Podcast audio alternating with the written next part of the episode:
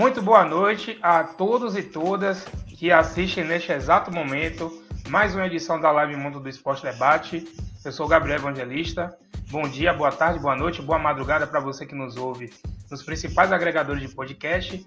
É, estamos chegando ao programa 19 na noite de hoje, 7 de fevereiro de 2022.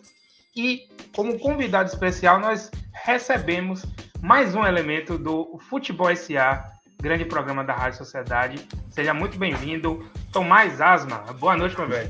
Sou eu. Boa noite, querido. Boa noite a todo mundo também. Obrigado pelo convite, uma honra, uma alegria estar aqui. Massa, Tom. É, Tom, bora começar né, né, falando do, do, do assunto do momento, né? Porque o Bahia vive numa crise que, que parece até interminável né? Desde que, desde, aliás, desde o segundo semestre de 2019, né? Não é de agora, né? No, no segundo semestre de 2019, o ano de 2020, o ano de 2021 que culminou com, com, com rebaixamento e já começa 2022 afundado mais ainda numa crise. Eu acho que a, a agenda negativa do Bahia de 2022 ainda consegue ser até pior do que, do que anos anteriores. Né? E aí eu queria né, saber de você como você está vendo o, o cenário do Bahia. A gente vai falar também um pouquinho do jogo de sábado passado, né, um pouquinho mais para frente. Mas eu queria que você começasse, Tom, abordando né, aqui na live é, o, o cenário que você está enxergando para o Bahia, se você acha que tem chance de melhora, tem chance de, de positivar essa agenda, ou se, se no horizonte o Bahia vai ladeira abaixo. Fique à vontade. Bom, você me fez uma pergunta muito, muito difícil de responder, né? Porque, assim, eu, eu, eu não, é, não, é, não é novidade, não é segredo para ninguém. Eu sou, eu sou torcedor do Bahia, sempre fiz questão de dizer isso.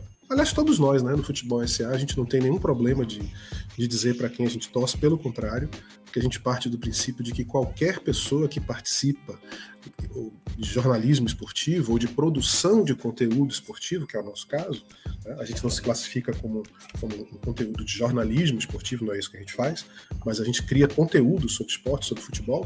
Qualquer pessoa que faça isso na vida só faz isso porque ama futebol. e se você ama futebol, evidentemente você torce, você começou torcendo para alguém. Então, muito melhor dizer logo as claras para quem é que você torce, porque isso de maneira nenhuma faz com que você tenha uma visão enviesada, né, ou uma visão parcial, muito pelo contrário. E eu sempre fui muito crítico do Bahia, sempre fiz muitas críticas ao Bahia. E eu confesso a você assim, meu velho, que eu tô muito puto.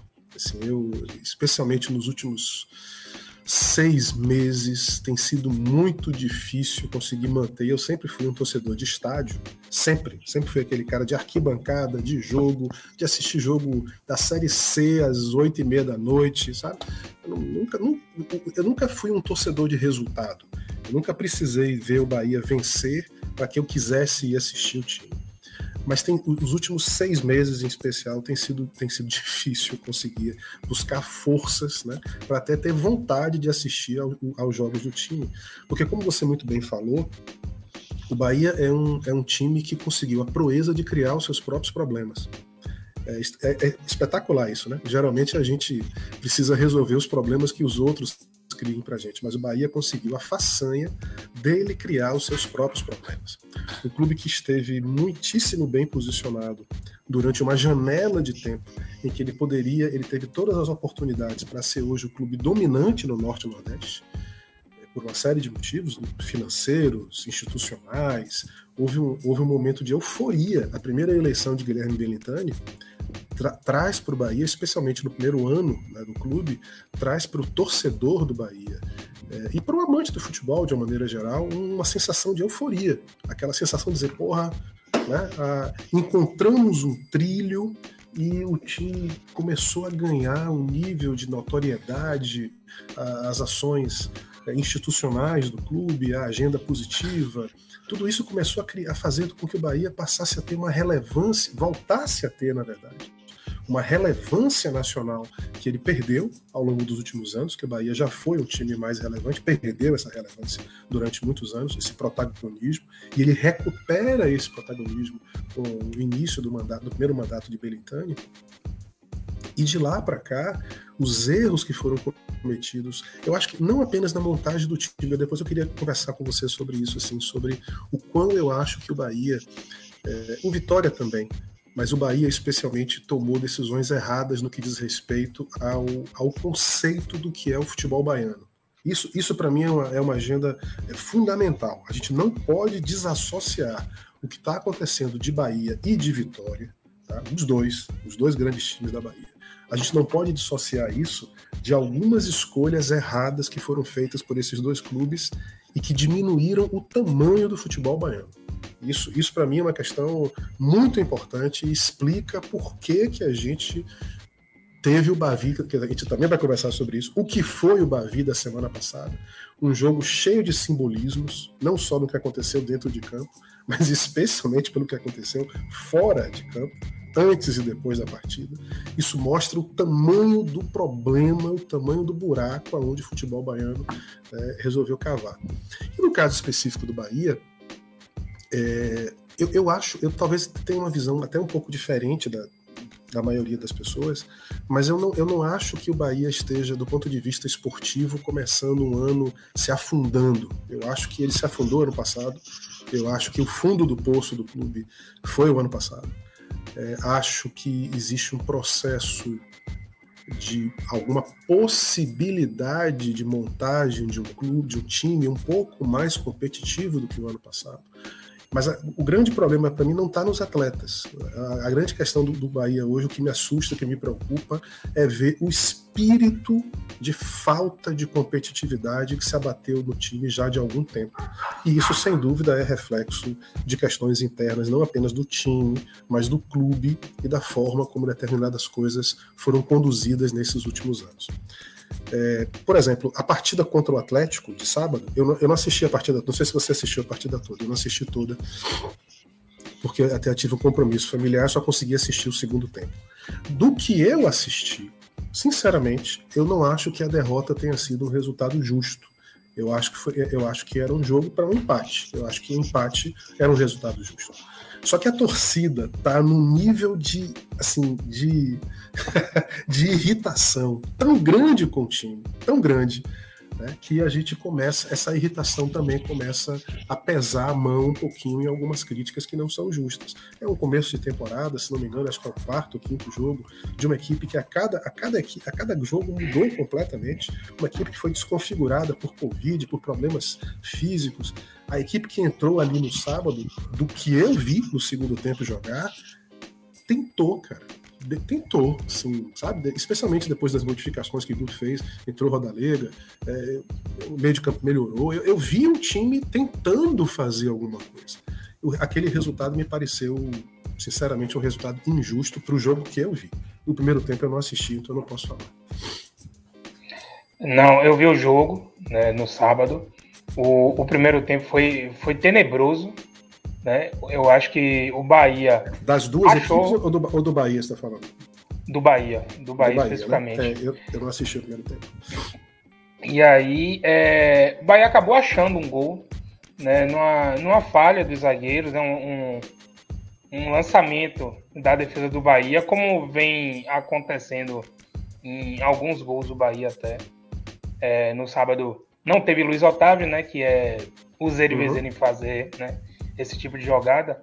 E aí Marcelo Serino dá a casquinha na bola, a bola sobra para Raí dentro da área. E aí ele manda pro gol e abre 1 a 0 Mas o Bahia não estava bem no jogo, o Bahia estava mal em campo. Né? E aí houve a expulsão do jogador do Atlético de, de, de Alagoinhas, que no primeiro momento é, eu achei que, que o juiz tinha exagerado, juiz não, o árbitro. Eu gosto de de chamá-lo de árbitro, né? De juiz de direito. Eu gosto de chamá-lo de árbitro. E o árbitro, eu achei que ele deu uma, uma exagerada. Pela, pela imagem, eu estava assistindo, obviamente, na TV Aratu para estar prestigiando o nosso amigo Cássio Cardoso.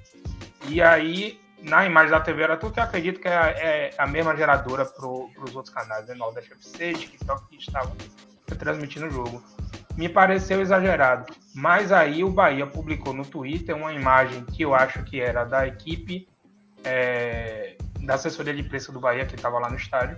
Uma imagem que o, o, jogador do Atlético desce com o cotovelo, né? Que Sim. dava para evitar e ele Sim. acabou não evitando. E aí eu já achei que não foi tão absurdo assim a expulsão do, do jogador do Atlético. Mas nem assim, nem com o 1 a 0 a seu favor e nem com um jogador a mais em campo, o Bahia né, parecia que, que não queria aproveitar essa vantagem. Porque. E já estava quase no final do primeiro tempo. E aí, né, Douglas Borel, que para mim foi o menos ruim em campo, é, teve as entradas de Daniel, teve as entradas de Luiz Henrique, que foram boas. Isso, né? isso, isso A participação exatamente. de Rodallega também, Rodallega perde três gols no segundo tempo e, e perder gol faz parte, né? O cara é sempre faz parte. Tá ali. Quando você reclama de um time porque ele perde gol, você está dizendo que ele pelo menos tentou. E, e, uma das grandes críticas que a, que a torcida faz com toda a justiça ao Bahia é que além o problema é que o time se transformou num time de comportamento imprevisível. Não adianta você ficar analisando se o lateral direito dessa de 2022 é melhor do que Nino, é o seu lateral esquerdo, ou se a zaga. Ok, essa é uma discussão importante.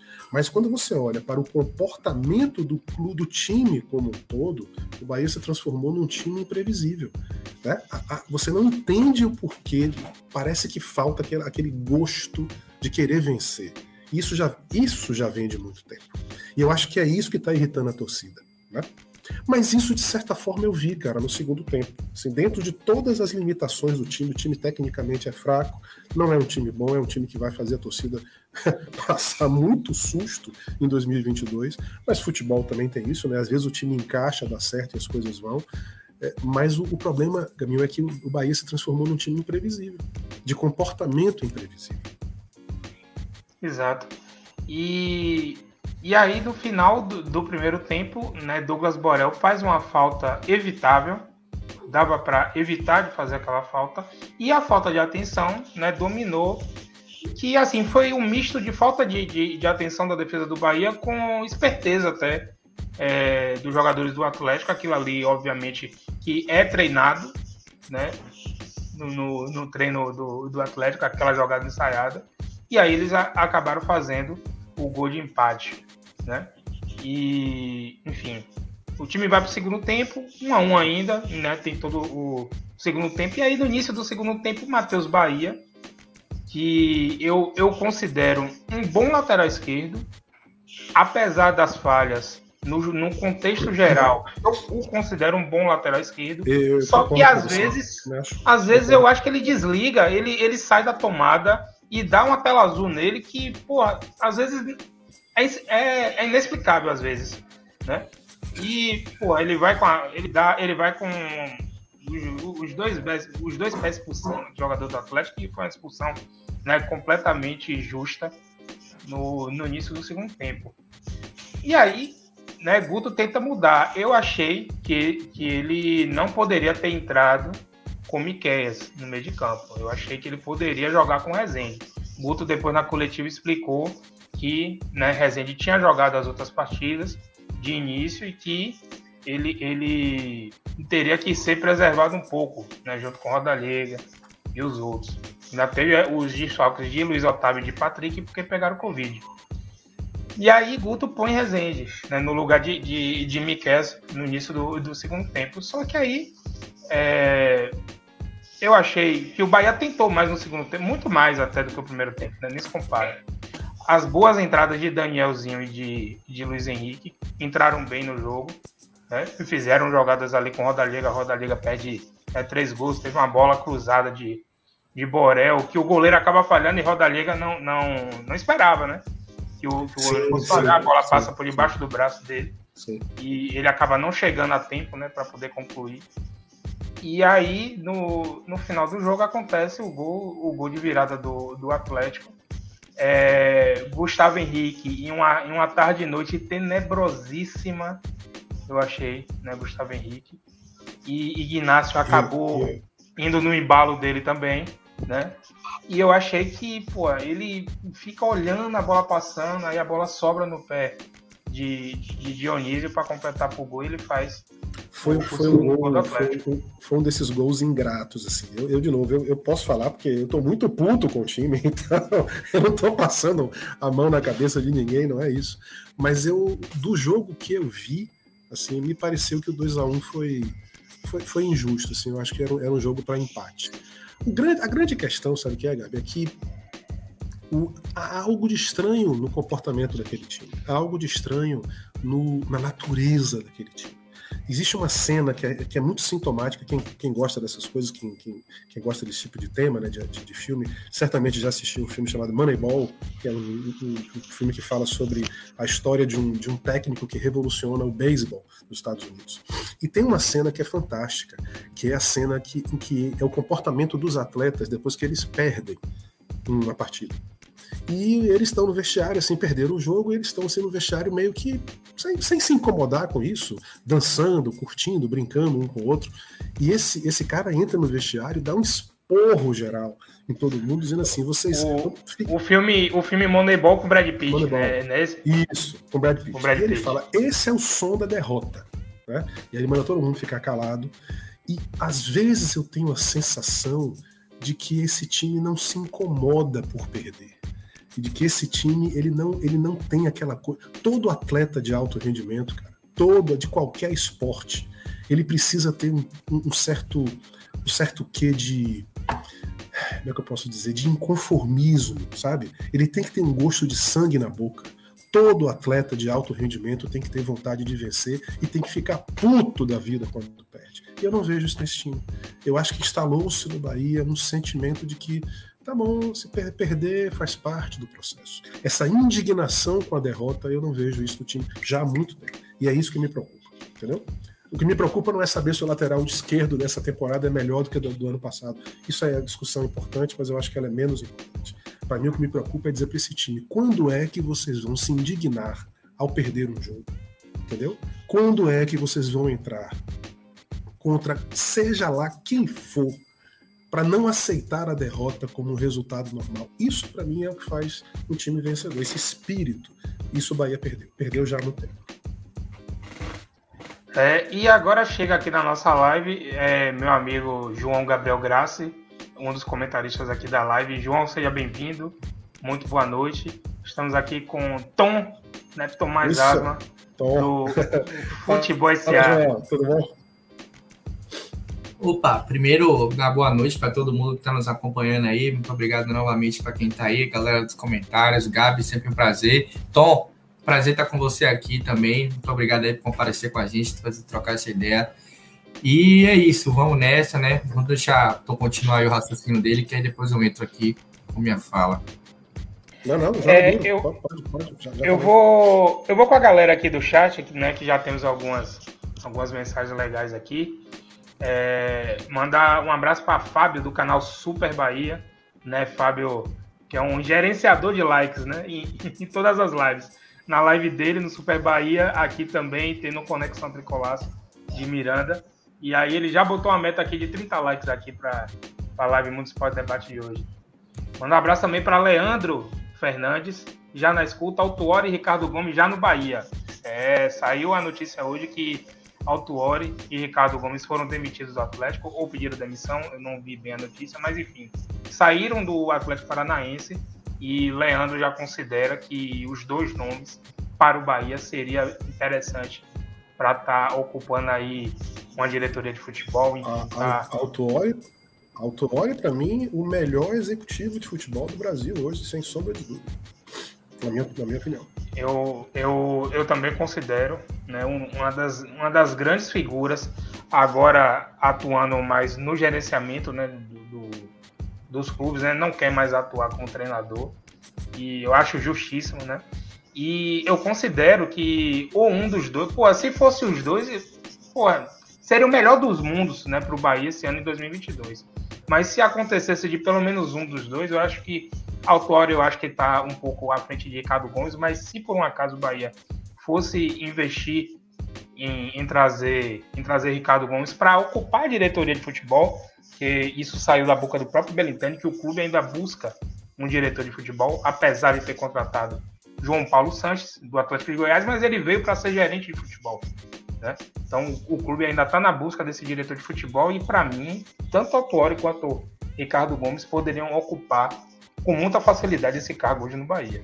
Mas, enfim, vamos ver aí o que é que acontece no destino dessas duas figuras aí do mundo do, do futebol que eu, que eu os considero muito competentes. É, mandar um abraço aqui para Miranda, do, do canal Conexão Tricolaço. Boa noite, Gabriel. Tom, já deixei meu likezão. Valeu, Miranda. Um forte abraço. E Vladimir Costa aqui, aqui Tom, Vladimir, né, grande tricolor lá de Manaus, no, no Amazonas. Tom, você, Tchelle Cássio, dê seus pulos. Futebol SA tem que voltar. Grande Vladimir, um abraço para você, meu irmão. Teremos novidades em breve, com certeza. Estamos órfãos de futebol SA, estamos órfãos nas manhãs de sábado. Eu, eu deixo o campeonato inglês de 9 e meia da manhã completamente de lado, deixo gravando aqui. E aí, se rolar algum gol, eu vejo depois. Mas sábado, 9 horas, era sagrado. Agora a gente tá meio órfão, né, né, né Tom? Verdade, verdade. A, a, gente também, sim. Mas são, são ciclos naturais. Fiquem tranquilos que em breve a gente vai ter novidades. Boas novidades.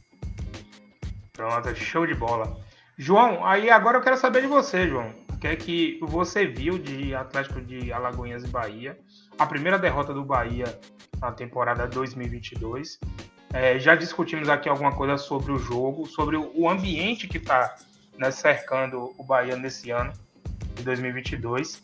É, no sábado, né, depois do jogo, teve um amigo meu que é torcedor do Bahia que chegou para mim e mandou uma mensagem: adorei o Bahia ter tomado o gol chegamos a esse nível, né, do, do próprio torcedor do Bahia, é, né, gostar de ver o time né, tomar um gol e perder um jogo. Tudo isso por conta do que ronda hoje, infelizmente, a, a diretoria de futebol do Bahia, a presidência, a vice-presidência, enfim. É, muito torcedor do Bahia descontente e é natural. E aí eu queria ouvir você, João. O que é que você viu de sábado? O que é que você está enxergando também nesse, nesse cenário bem, bem nebuloso aí no Bahia? É, Gabi, tudo começa pelo jogo de sábado. Na verdade, tudo começa já há muito tempo, né? Com a sequência de erros né, da nossa gestão. Muitas coisas aí que precisam ser corrigidas e que a gente vê cada vez mais a distância disso, né? Infelizmente aí Belintani para mim se tornou um cara arrogante, é um cara que não consegue enxergar além do que ele quer ver e o campo tá falando, né? Eu acho que é importante a gente também sempre comentar, embora muita gente já não tenha paciência, que a temporada está começando ainda. Então, uma coisa que eu percebi que é muito, que fez muita diferença no jogo foi a parte física do Bahia. Teve alguns jogadores no time, eu acho até que, inclusive, talvez o Bahia esteja até abaixo do que eu esperava para esse momento. Mas muitos jogadores do time do Bahia com a parte física bem abaixo. Chegou ali no final do jogo, a gente viu o William Maranhão, por exemplo, estava completamente cansado Gustavo Henrique cansado, Ignacio cansado, vários jogadores do Bahia muito desgastados.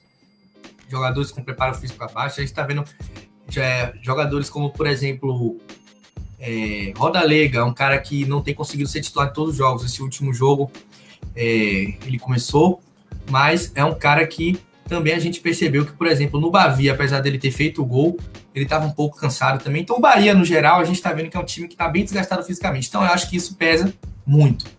Mas não é apenas isso. Tom estava falando, eu estava ouvindo ele falar quando eu entrei, e ele estava falando que ele sente a falta do inconformismo no Bahia. E isso, para mim, tem sido o principal problema do Bahia de 2019 para cá. O Bahia, às vezes, ele tem um time que pode não ser o suficiente para alçar grandes voos, e muita gente às vezes acha que tem. Mas o Bahia, para mim, ele montou equipes nos últimos anos que eles poderiam ter ido pelo menos além do que elas foram. Pelo menos isso.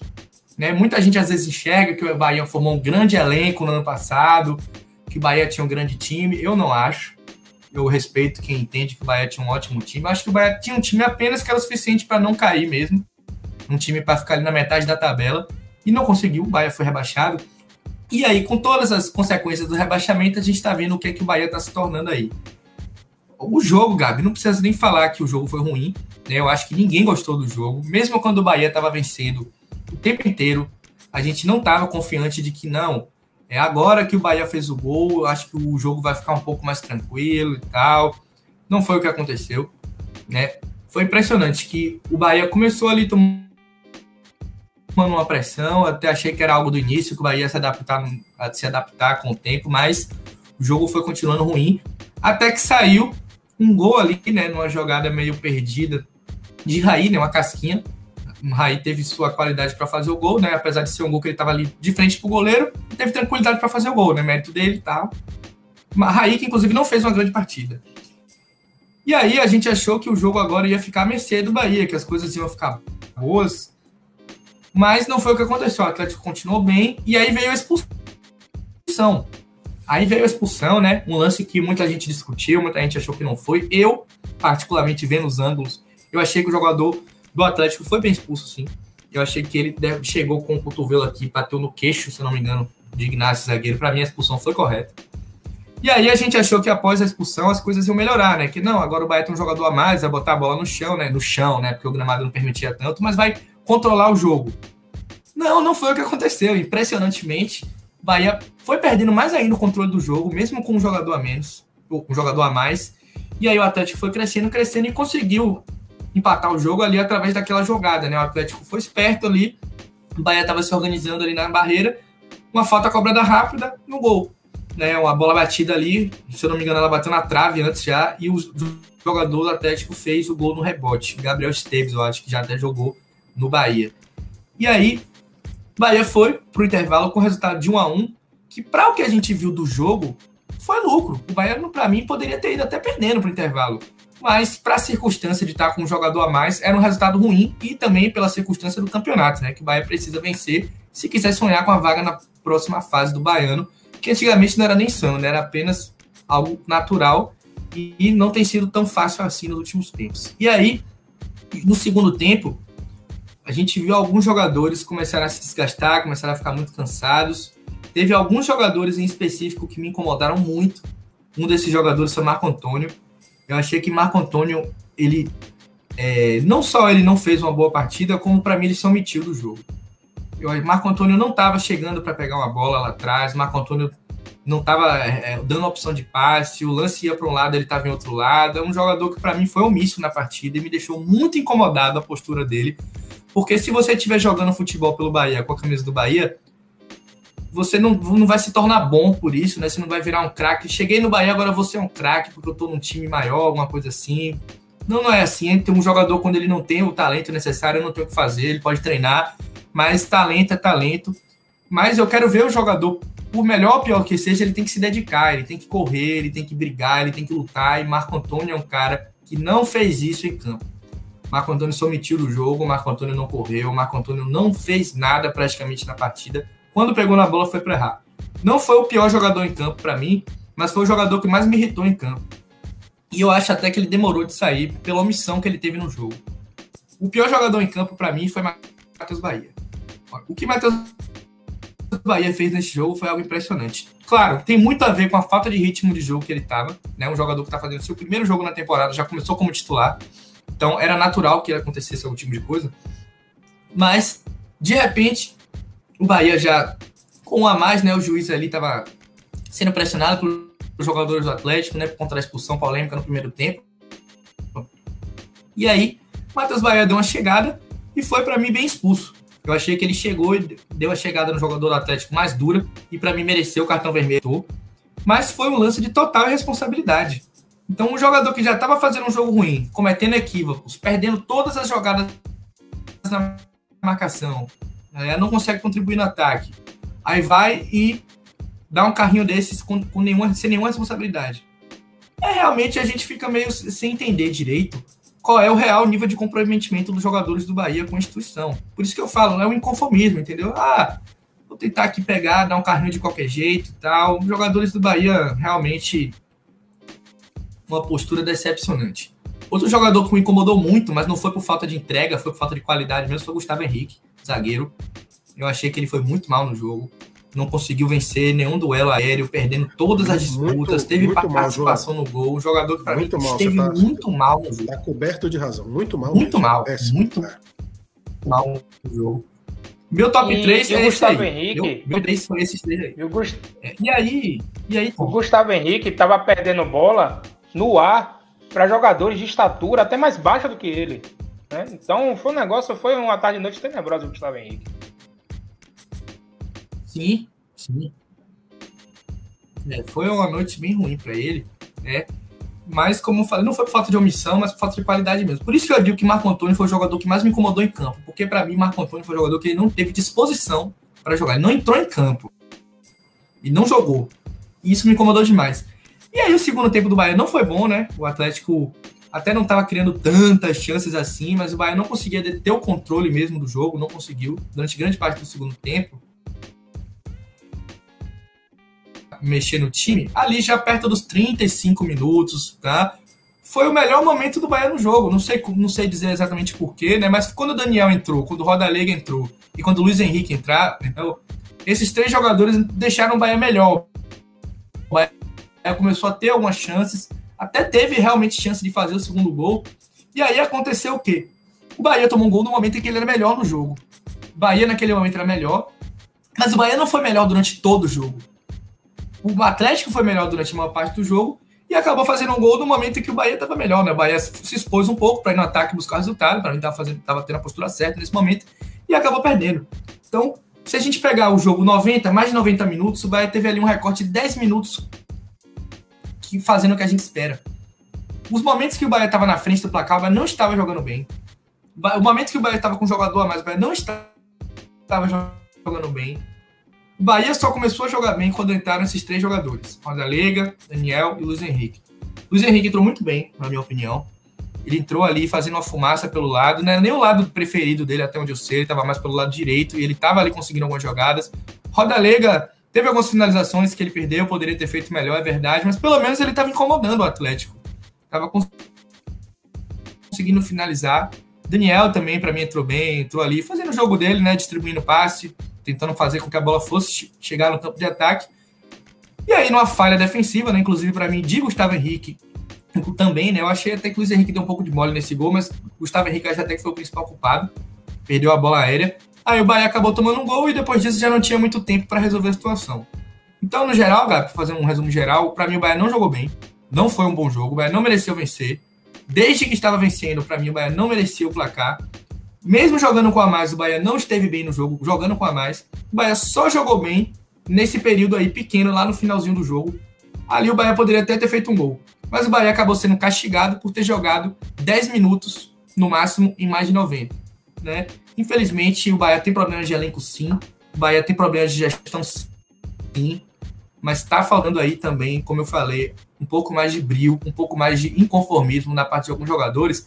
Mas isso vem lá de cima também, né? a gente sabe que é uma coisa que vem de, de cima para baixo, né, de dentro para fora, que é o inconformismo, da, o conformismo, na verdade, da diretoria com a situação do Bahia e achar que está tudo bem em perder, o que vai passando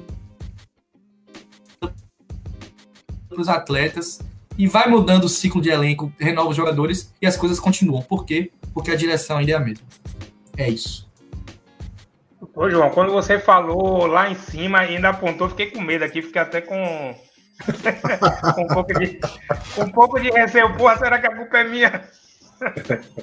Não, tô brincando, claro. É, deixa eu só colocar aqui, só antes de puxar tom de novo para a conversa. É, opa, Carlos André mandou uma mensagem interessante, eu vou botar aqui na tela. Ele fala aqui: percebam que há muito tempo o Bahia cai de produção no 11 contra 10. E aí eu falo, Carlos André, isso já é histórico e costumeiro. Eu até coloquei no grupo da gente, né, né Mundo Esporte Debate, que a partir do momento que o jogador do Atlético de Alagoinhas foi expulso, eu falei, rapaz, agora é que eu fico com medo. Ainda falei, pensa mais não fala. Mas aí nem durou muito tempo essa, essa vantagem numérica, que aí no início do segundo tempo o Matheus Bahia fez o favor de ser expulso.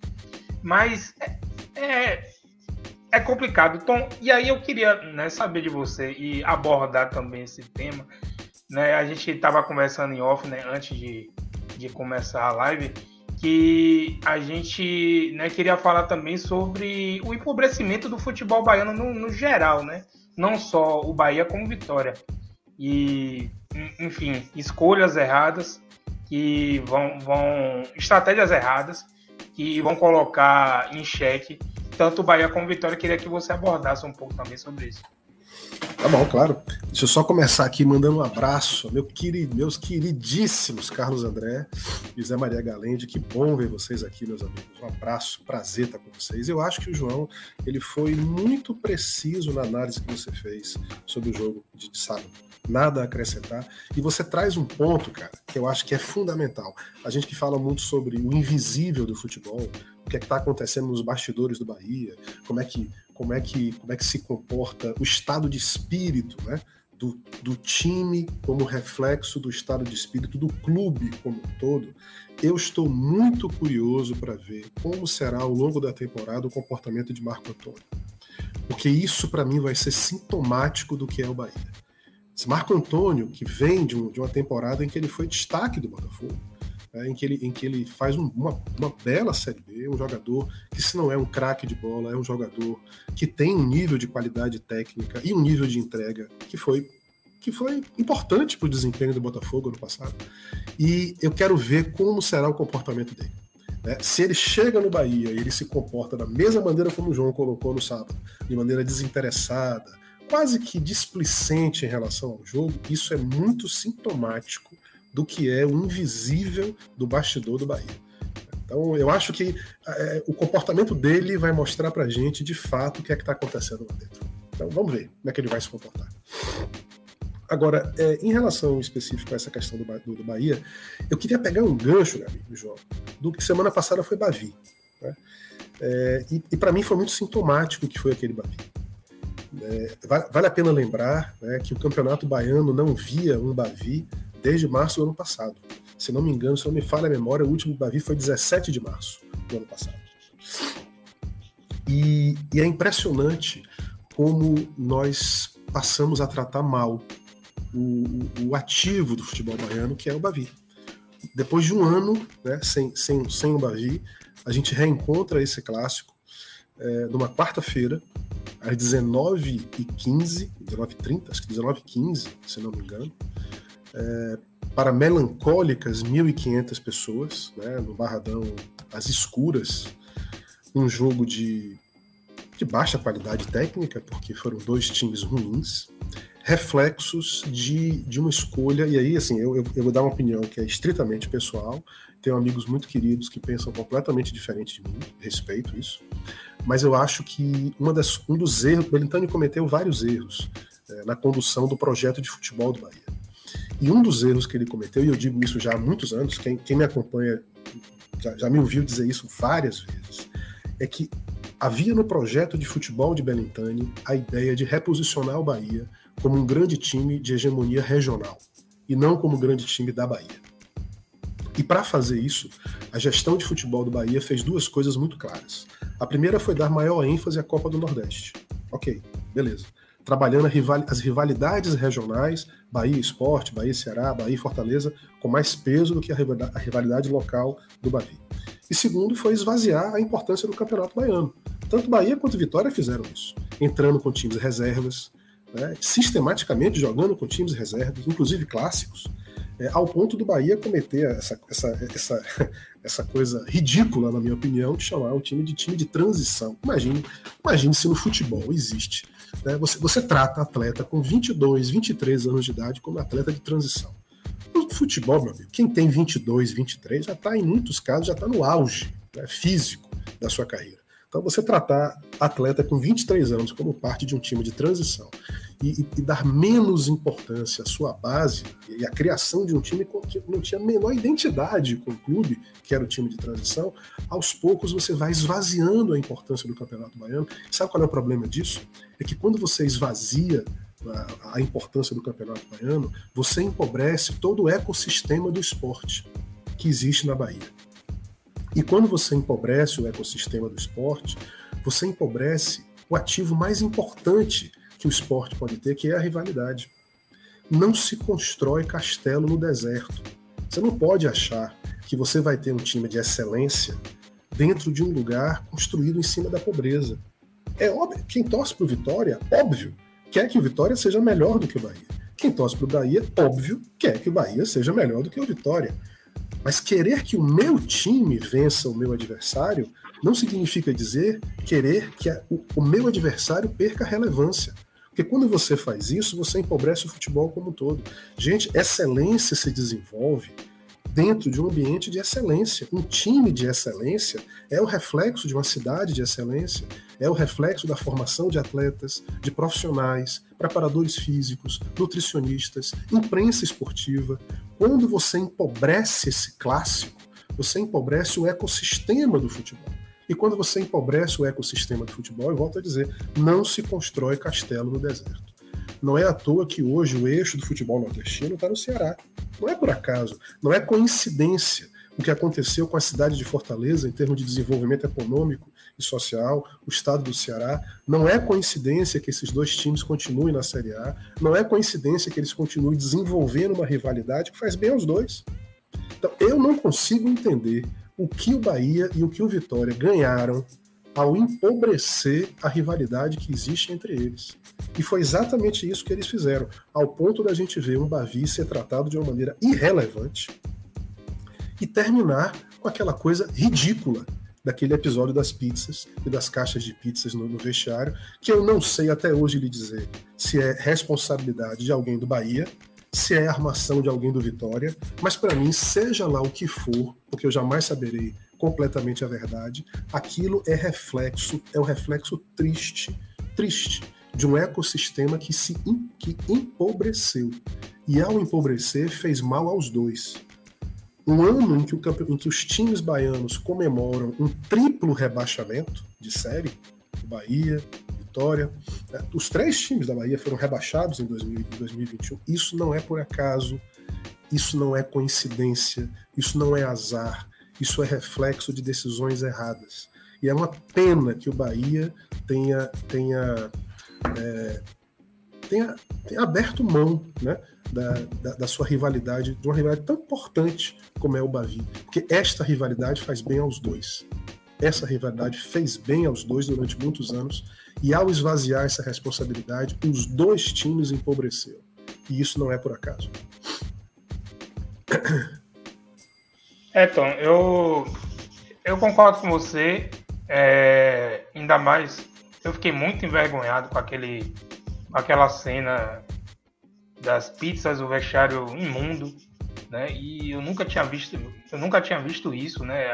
acontecer com com o Bahia, né? E eu eu acho que foi muito culpa do Bahia, meio que no outro dia né, se desculpar, acho que até Vitor Ferraz falou sobre isso, né? Que iria averiguar, né, o que foi que aconteceu e tal. Mas foi feio, foi feio demais. E, e isso é, é, é até a, a, cereja do bolo do, do que do, de tudo que você abordou, né? Do, desse empobrecimento, tanto de, de Bahia quanto de Vitória. E aí, aí fazendo contraponto aqui no chat, a gente tem Leandro Fernandes que ele, ele fala que está acontecendo a mesma coisa com o Ceará e Fortaleza lá no Campeonato Cearense, que largaram de mão, inclusive na segunda fase do Campeonato Cearense do ano passado, eles entraram com o time reserva na segunda fase. E esse ano ainda teve o adento do regulamento do Campeonato Cearense só colocar os dois a partir da fase de quarta de final. O Campeonato Cearense está rolando já desde a, a primeira quinzena de janeiro, sem Ceará e Fortaleza. Ceará e Fortaleza só vão entrar nas quartas de final. Né? Leandro traz um ponto importantíssimo. Eu não tenho, eu, eu, não sou contra esse tipo de visão, por exemplo, onde um, times como Ceará, Fortaleza, Bahia e Vitória só entrem no campeonato a partir de determinada fase. Eu acho que esses arranjos são perfeitamente possíveis. Não vejo nada demais. O problema é quando você desmerece a sua rivalidade local. E o Bahia fez isso com o Vitória, ao considerar o Vitória um rival inferior, ao, ao, ao, pegar as suas rivalidades e ampliar e querer ser um time de, de hegemonia regional e não apenas ser um time de rivalidade local. O Bahia, várias declarações e várias posturas sempre desmereceram e diminuíram o, o Vitória como seu principal rival local.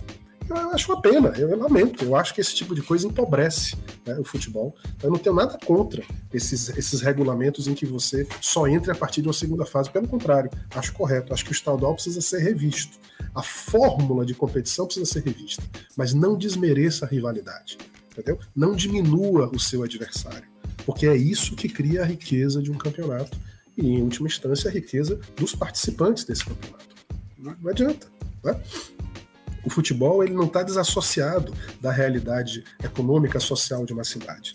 Não, você não vai encontrar times de excelência em cidades em cidades pobres ou em cidades onde não haja rivalidade. Isso não existe. A riqueza de uma, de uma cidade nasce da sua rivalidade. Então é uma pena. É uma pena. É, e né, depois de tudo isso que, que Tom falou, eu tô, eu tô lembrando aqui de cabeça é, a quantidade de bavis que a gente tinha antigamente e as, as que tem hoje, né? Depois, enfim, de, de rebaixamento do Vitória, e outro rebaixamento do Vitória, né? De A para B, agora de B para C. É, sem o Vitória da Copa do Nordeste. É, Cássio Cardoso até colocou no, no último telecast né, do podcast 45 que ele estava comentando. É, o, o do Bavi até. E aí, pô, a gente já teve, por exemplo, no Campeonato Baiano de, de 94, nós tivemos 10 Bavis.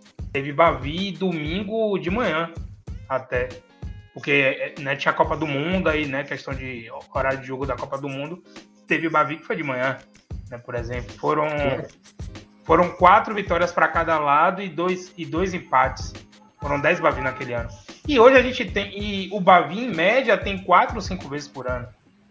E desde 2019 que a gente só tem dois, dois Bavis. É. 2019 tivemos dois, 2020 tivemos acho que dois também, e 2021 dois Tivemos também. três, se não me engano, que acho que teve uma pela Copa do Nordeste. Foram dois pelo estadual, acho que um pela Copa do Nordeste. Mas, de novo, tudo é uma questão de equilíbrio, é. né, velho? Não precisa ter dois, não precisa ter doze não precisa, não tem necessidade. Existe um equilíbrio, uma fórmula bacana em que você consegue manter a atratividade e a riqueza. Porque, veja, gente, o Bavi é um produto. O Bavi é um produto, é um produto futebolístico que você vende e é um produto que está sendo desqualificado para uma nova geração de torcedores. É uma estratégia, beleza. Eu respeito quem pensa diferente. Eu acho que um estado como a Bahia empobrece sobre todos os aspectos, né? do ponto de vista esportivo, do ponto de vista financeiro, do ponto de vista de formação de um ecossistema de pessoas que se interessem pelo esporte. Você acha que o interesse pelo futebol, pelo produto futebol, aumenta ou diminui quando os times são rebaixados? Você acha que, que, que, o, que, o, interesse pelo produto futebol aumenta quando os times perdem qualidade? Não, o produto, o interesse pelo, pelo produto futebol diminui. E eu não estou falando aqui como torcedor. Pode ser que o seu amor pelo Bahia, o seu amor pelo Vitória continue o mesmo, beleza. Mas a atratividade do produto futebol cai, diminui, quando a rivalidade local também diminui. Então, é, é, é, é esse ponto que eu tô tocando, Gabi. Eu, eu acho que eu, eu entendo que a estratégia do Bahia tenha sido essa, tenha sido de desmerecer o seu rival local para se posicionar regionalmente como uma força regional. Infelizmente, o campo, a bola trouxe outros resultados, né? Mas eu lamento, eu acho que é uma estratégia errada. Eu acho que você desmerecer a qualidade do seu rival local é desmerecer a qualidade do seu produto e é perder valor financeiro, inclusive, do produto que você vende. Mas é, eu entendo quem pensa diferente, tá? eu, eu, entendo e respeito quem pensa diferente, não tem problema nenhum. Leandro tá me corrigindo aqui que em 94 foram 12 Bavis, né? Só no Campeonato Baiano. E de fato foram 12. Foram, aí foram cinco triunfos para cada lado e, e, e, tiveram dois empates, foi isso mesmo. 94, é, de, é, é, se não me engano, é o, é o de Haldney, né? Que se não, se, não me, se não me falha a memória, foi o maior público de um Bavi na história do campeonato. Foram 94 mil pessoas. Então, 97.240 pagantes. Ainda tiveram. Eu não sou Cássio Cardoso, mas esse número eu lembro de cabeça, é. porque eu estava lá 7 de agosto de, de 94, o segundo dia mais feliz da minha vida.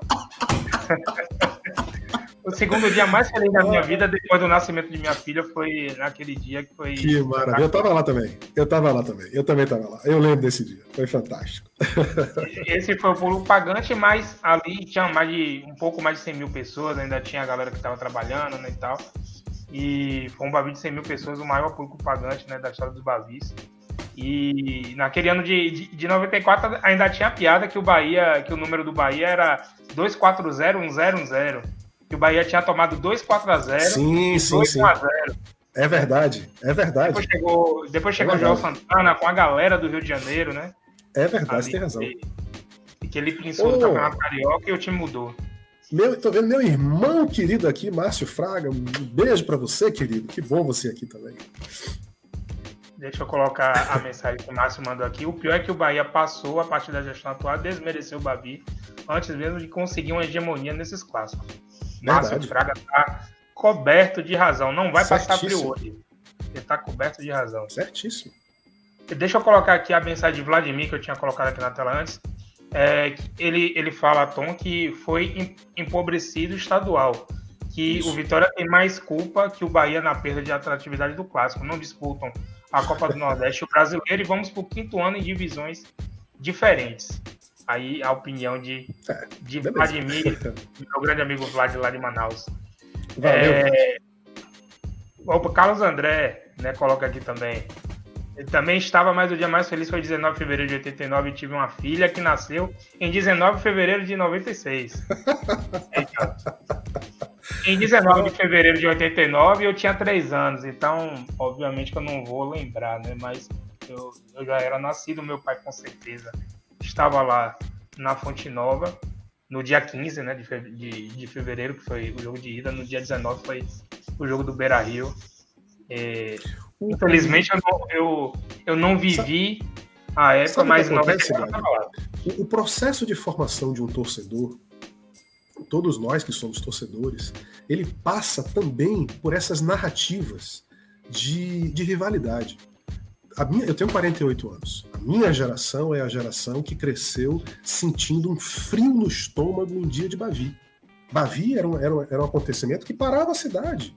Né? Ou porque você vencia, ou porque você perdia, você era sacaneado no dia seguinte, você sacaneava o porteiro, o colega de trabalho, o, o brother, o amigo a cidade vivia isso e existia toda uma economia que girava em torno disso e essa economia é, ela, ela fomentava a formação de atletas, de profissionais, de comentaristas, de repórteres, de pessoas que gravitam em torno do esporte e são essas pessoas que formam a excelência de um, de um ecossistema que se autoalimenta e que forma times competitivos. Né? É, quem, quem, não se lembra desse Bavi de Haldney, como também quem não se lembra do 6 a 5 aquele Bavi que índio miserável flechava. Eu tava, eu tava lá também naquele é, dia. Então, cara, é, esses eventos, eles são narrativas que formam o DNA de um torcedor. Como você pode querer formar um torcedor fora desse ambiente de rivalidade, fora desse ambiente de rivalidade local? Porque o torcedor do Bahia pode odiar o esporte, pode ter raiva do Ceará, mas você não pega um avião e vai assistir o jogo do Bahia contra o esporte. Normalmente você não faz isso. Né? Você fomenta a sua paixão na sua rivalidade local. É assim que funciona. É assim no mundo inteiro, cara. Por que, que não seria assim aqui? Então, esse triplo rebaixamento do futebol baiano não acontece por acaso. E ele vai cobrar seu preço, porque ele vai, ele vai tirar da Bahia de Salvador esse ambiente de atratividade. Eu, vou, eu, eu, sou chato, mas eu vou ser repetitivo. Não se constrói castelo no deserto. Não se constrói castelo no deserto. Né? O futebol baiano está virando um deserto. Está virando um deserto. Você é, lembrou, Tom, do, do Bavi da Fonte. O último Bavi da, da antiga Fonte Nova foi o 6x5. Né? Foi esse 6x5 do, do Campeonato Baiano de 2007. Eu estava lá. Inclusive, foi uma loucura para comprar ingresso né, para aquele jogo no dia. É, eu mesmo foi a, a, única vez que eu assisti um jogo na antiga Fonte Nova, na antiga cadeira especial, que ficava lá em cima. Nunca tinha assistido o jogo ali, foi o, o, primeiro e o último né, que eu tinha assistido ali. E eu lembro muito bem, né? A gente, a gente fala muito também sobre né, torcidas no estádio, é, torcida de mandante visitante, a torcida mista né, que tinha na, na na antiga Fonte Nova. E eu lembro muito bem daquele dia que a, aquela cadeira ali da Fonte Nova, o lado direito era de torcedores do Bahia, que era colado com a cadeira especial, né, Isso. Né, do lado da do Bahia, e o lado esquerdo era formado Sim. por torcedores do Vitória. Dentro do espaço da cadeira, sem isolamento de PM. Era, ali tinha uma meiuca mista, todo mundo com todo mundo. Exatamente, é isso mesmo, tem razão. Exato.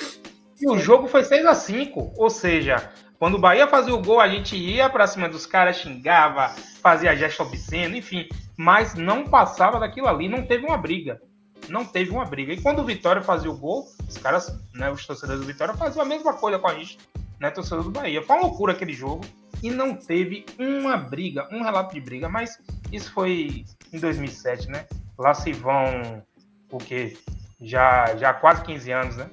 Então, são coisas que E, antes que antes que me antes que me acusem, eu não estou sendo romântico, não. Eu, eu, o que eu estou dizendo é que para o meu time ter excelência, ele precisa fazer parte de um ambiente competitivo. Quanto mais competitivo é o, é o ambiente no qual o time está, mais ele se desenvolve, mais ele precisa se desenvolver.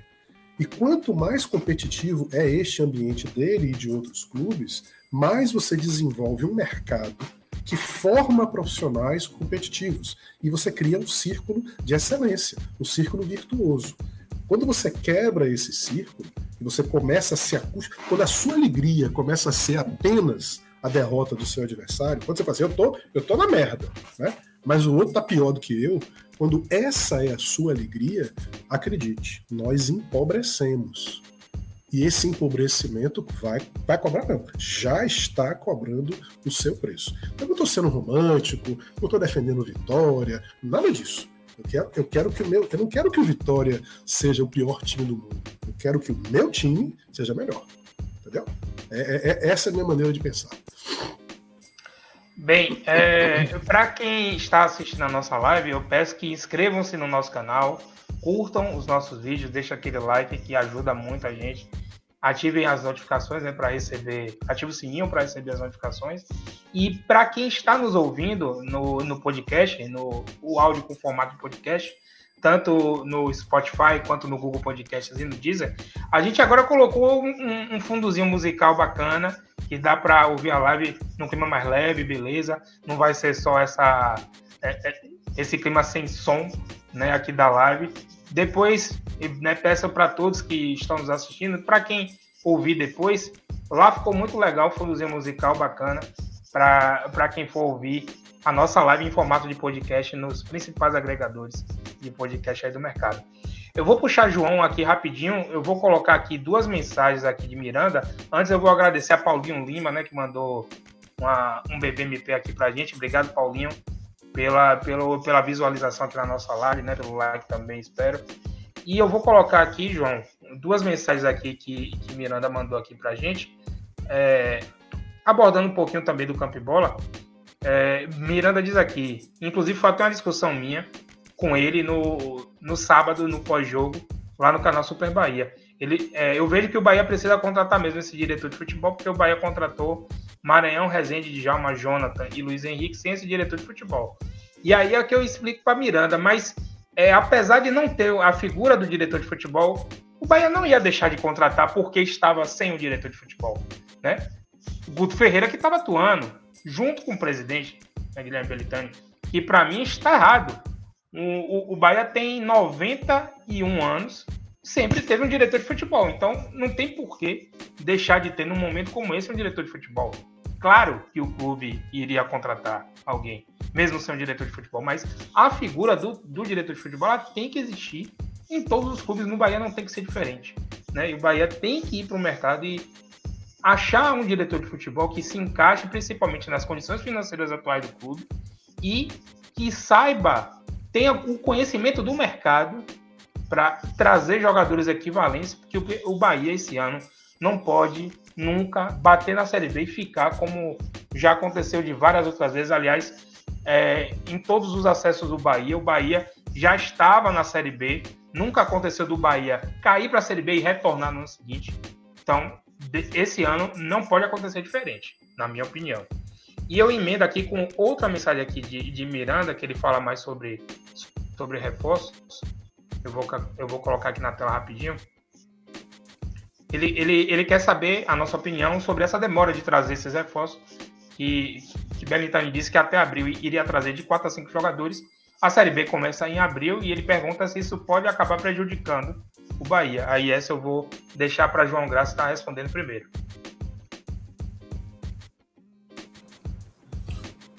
Olha, Miranda, e para todo mundo que está nos escutando aqui, vocês dois, eu também acho que o Bahia ainda precisa contratar alguns jogadores, sim.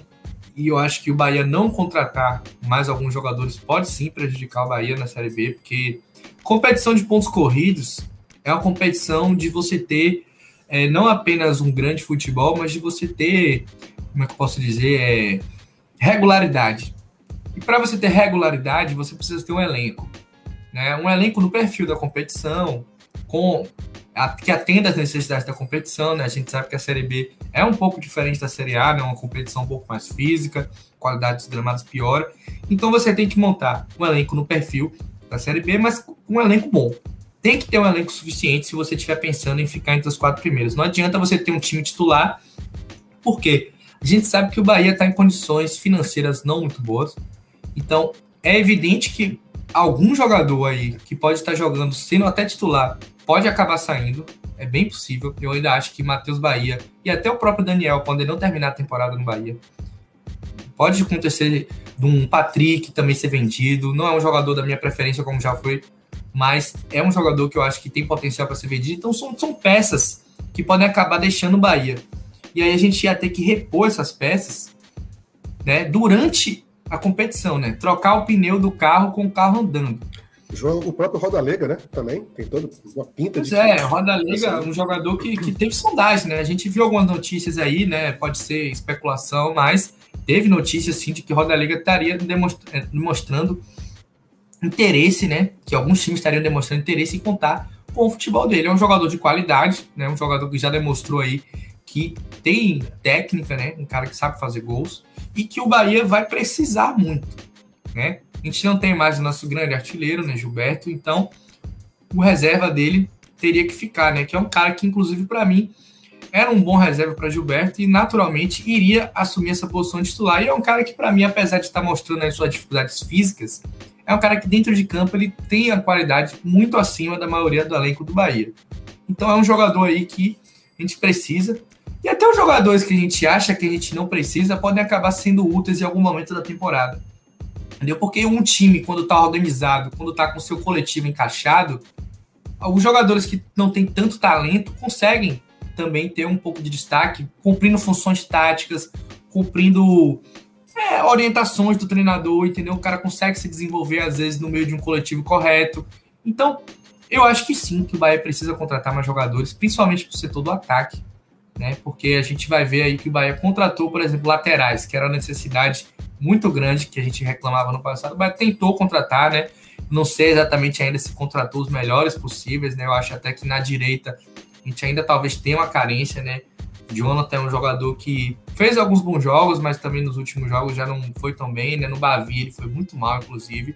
Então, a gente não sabe exatamente se vai poder contar com ele com certeza. É um jogador que também teve problemas de lesões no Botafogo. Mas eu acho que o Bahia vai precisar sim de reforço ali na frente, vai precisar de um meia também. Um meia experiente. É, não, nem, nem falo um meia que seja assim para chegar e ser titular absoluto, mas um cara que o Bahia tenha pelo menos como opção um cara experiente que já conhece a Série B. Não é pra ser nenhum craque, não. Um jogador que seja bom de bola parada, um cara que tem um passe bom. Acho que vai ser necessário um tipo de cara desse para poder rodar com o Daniel. Daniel, inclusive, que é um jogador que muita gente resiste, né? Não gosta muito dele. Mas eu acho que é um cara que vai ser muito útil aí durante a temporada. Né? Um jogador que entrou no último jogo e mostrou que em pouco tempo ele tem né, capacidade de de fazer a ligação, né? De fazer ali a bola chegar no ataque, é para mim um meia de armação, né? Muita gente considera que Daniel é um volante, eu não acho, para mim Daniel é mais um meia mesmo. Ele pode até jogar vindo de trás, mas aí para mim ele tá sendo apenas um segundo homem de meio campo, não tá sendo um volante. Enfim, eu acho que sim, Miranda, o Bahia pode se prejudicar caso não consiga contratar ou não queira contratar esse jogador. Não, não queira não, né? Que o Barentano já disse que tá em busca de quatro, cinco nomes. Mas em relação à situação do diretor de futebol, eu acho que isso até é mais urgente do que a contratação dos jogadores, porque Eu acho que o principal problema do Bahia não é só o elenco, mas é a questão, organização ali, né, do esqueleto que comanda o futebol do Bahia. Para mim, tem muita coisa errada lá dentro. Toda a forma de gerir que o Bahia tem adotado aí para fazer tudo, a execução das ações, o momento de saber o que fazer, quando e onde fazer, tudo isso está errado. Então precisa de um cara, né, de um profissional que seja experiente, que conheça o mundo da bola e que também saiba aí é, tenha contatos né, no, no mercado da bola para poder garimpar bons nomes. Outra coisa que eu acho interessante é que é, o Bahia vai precisar, apesar de contratar, tem que também ter um pouco de espaço para o pessoal da base jogar. Eu acho que é importante demais o Bahia utilizar jogadores jovens essa temporada. Né? Então, eu não acho que o Bahia tem que sair contratando em bando, trazer aquele pacotão. Tem que trazer reforços pontuais, não tantos jogadores assim tentar jogar um pouco com jogadores jovens. Mas eu acho que é necessário pelo menos uns três. Eu traria uns três jogadores, um meia, um ponta, talvez até dois pontos, né? Mas eu acho que talvez um meia e um ponta assim para começar e aí a gente vai vendo também as necessidades, né, pelos jogos do Baiano, porque o campo ainda vai falar um pouco, né? Querendo ou não, a gente está no início da temporada, né? Os jogadores ainda estão adquirindo seu melhor condicionamento físico e ainda o campo ainda vai responder também quais são as maiores necessidades do Bahia, eu ainda não tenho certeza, mas pelo que eu vi nesses primeiros jogos, eu acho que é no setor de criação e no setor de ataque. Eu acho que o Bahia precisa contratar para agora um meia de ligação, experiente, e um ponta, talvez um perfil até mais jovem mesmo, um cara de seus 24, 25 anos, que seja aí um jogador interessante para jogar a Série B e rodar aí com os possíveis jogadores que vão ser titulares, né? A gente sabe que ainda não está definido, né? Pode ser que seja Cirino pelo lado, pode ser que seja Marco Antônio, pode ser que seja até o próprio Luiz Henrique, né? Que era para ser um lateral, mas está entrando na frente, né? Não sei. Enfim, não está definido ainda, né? Raí também, então precisa de jogadores aí para poder disputar a posição com esses caras e um cara também para mim para disputar a posição com o Daniel. É, e né, você abordou a questão de utilizar né, jogadores da base, ter um perfil de jogadores mais jovens. E é, eu, eu, eu, eu sou muito da opinião de Leandro Fernandes, né? Ele teve comigo aqui na, na live da semana passada. A gente falou muito sobre SAP, mas a gente falou também do Copa Bola. E é, ele, ele acha o seguinte: se você tem na base um jogador igual ou melhor, não contrate. Porque normalmente, se você for contratar nessa leva, eu ouvi até torcedor do Bahia dizendo que o Bahia precisa de nove contratações. Eu, minha Nossa Senhora quer, quer, que, quer que receba um pacotão né, para justificar apenas para dizer que contratou. E eu acho que não é bem assim. Né? Então, se você vai contratar e você vai contratar um cara igual ou pior na base, fica com da base. Né? É, a gente discutiu até essa questão do camisa 10. Né? Camisa 10, o meio armador clássico que dê o passe, o passe final e tal o cara que carrega a bola ali no meio de campo, que faça a distribuição de jogo. E a gente é, chegou à conclusão, né, eu, eu e Leandro, no caso, né, na semana passada, que um campeonato brasileiro de Série B acaba meio que ofuscando essa, essa, essa posição do 10 clássico. Né? Campeonato Série B, a gente, eu e, e Leandro, a gente chega como um campeonato de mais força física, mais brigado, né? mais, mais corrido até do que esse, esse tipo de jogo com, com camisa 10 clássico. Eu não estou aqui querendo dizer que o Bahia não tem que contratar um cara com esse perfil. Eu acho que é, é, é um perfil bom, interessante, como já houve Série B, que o, que o camisa 10 do Bahia foi, foi, foi Marquinhos, né, que era do Flamengo lá em 98. Já teve na Série B que o Bahia jogou com camisa 10 como Robert em 2004. Em 2010 tivemos Moraes. Em 2016 tivemos Renato Cajá né? Inclusive, Renato Cajá não deu certo no Bahia, mas ali no final acabou fazendo o gol do acesso do Bahia, aquele gol contra o, o Bragantino, o antigo Bragantino, né? Que não é o, o Bragantino com asas, né? Então, é, eu acho que essa figura do 10 numa Série B acaba tendo um pouco de dificuldade para poder é, dar qualidade ao time. Eu não sei o que é que Tom pensa sobre isso, mas, mas fica à vontade, então, para poder estar tá abordando também essa, essa ah, questão sim. de posições. assino com vocês. Eu acho que você, essa, essa, sua. Eu não tinha pensado nisso, mas é, esse seu posicionamento de, de que a Série B é mais de um 8 do que de um 10 faz todo sentido. Sim, sim, sim. Né? Faz todo sentido, é isso mesmo. É, tá certo. É, é, é, muito de um. É muito mais de um time é, mais com capacidade né, de, de conter o adversário, de fazer um jogo talvez mais lento mesmo, né? Um jogo mais cadenciado, mais de meio de campo. Eu, eu concordo. Eu acho que é uma visão muito é, e para o momento do futebol brasileiro é, é, faz sentido. Eu concordo com vocês. Também acho. Deixa eu só colocar aqui, é, tivemos algumas mensagens legais aqui. Manda um abraço para Marcos Vinícius, né, meu amigo Marquinhos, né, dando né, boa noite aqui para a turma. Mandar um abraço para Érico, meu amigo Kiko, também torcedor do Vitória, também está assistindo aqui a nossa live, né? Fabão do Super Bahia, é, na opinião dele, é, é difícil achar esse meio no mercado. E eu vou, eu vou só trazer uma mensagem aqui que a gente recebeu há um pouquinho mais de tempo que eu queria abordar com o Tom, que meu amigo Maurício Soares colocou aqui. Foi um, uma dúvida que ele teve até mais cedo. Se ele não estiver assistindo, depois eu falo com ele que nós abordamos a pergunta dele. Ele pergunta se há alguma movimentação no Bahia para se tornar. Ele fala esse A, mas hoje é SAF né, no, no, no mercado da bola. É, há movimentações no Bahia. O, o Conselho Deliberativo do Bahia até já formou uma comissão que vai estudar e debater né, sobre o tema. É, acredito que está sendo encaminhado sim é, alguma coisa sobre SAF no Bahia. Eu só não concordo.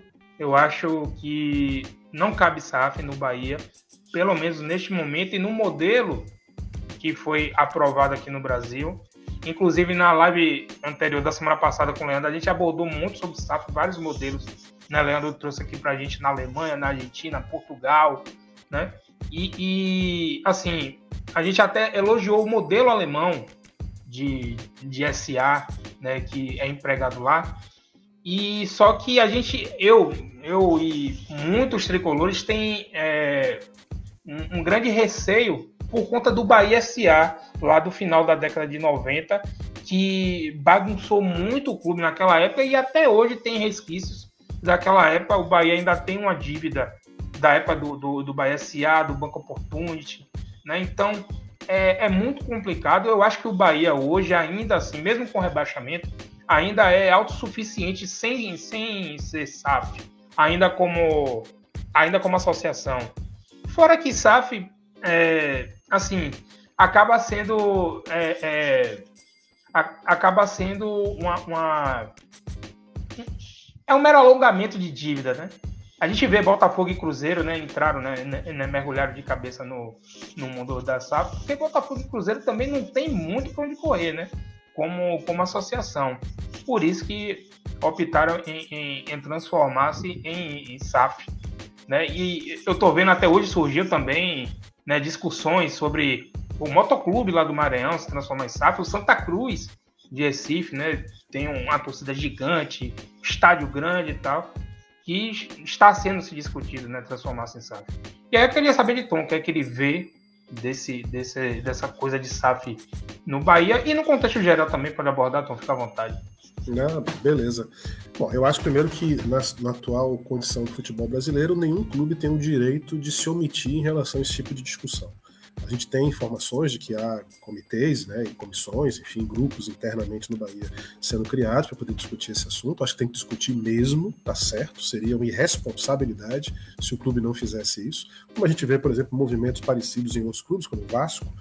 É, e, e como você muito bem colocou, Gabi, existem a questão da SAF existem clubes onde isso era uma, uma absoluta imposição, porque esses clubes chegaram a uma determinada condição de, de desmantelamento né, na, na, sua gestão e nas suas finanças, em que seria praticamente impossível você conseguir ter qualquer tipo de solução que não passasse por dinheiro novo. E o SAF nada mais é do que isso, do que, do que dinheiro novo, do que uma, uma nova composição societária que traz um novo investidor é, e, evidentemente, que essa pessoa passa a ser proprietário da equipe. É o caso do Botafogo, é o, parece ser o caso do Cruzeiro que eram clubes que chegaram numa posição de insolvência tal e que eles não tinham outras opções.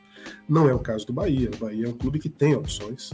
É, o Bahia já esteve numa condição infinitamente mais confortável do que hoje, é, em termos de orçamento. Né? Já chegamos a ter um clube de quase 210 milhões de orçamento bruto, 185 milhões de orçamento líquido, com 45 mil sócios torcedores adimplentes mas isso tudo se perdeu por conta, de novo, como eu comecei, né? nós começamos nosso papo eu dizendo isso. O Bahia é um desses casos raros que precisam ser estudados de um clube que criou seus próprios problemas. né? O clube hoje está usufruindo dos problemas que ele mesmo criou.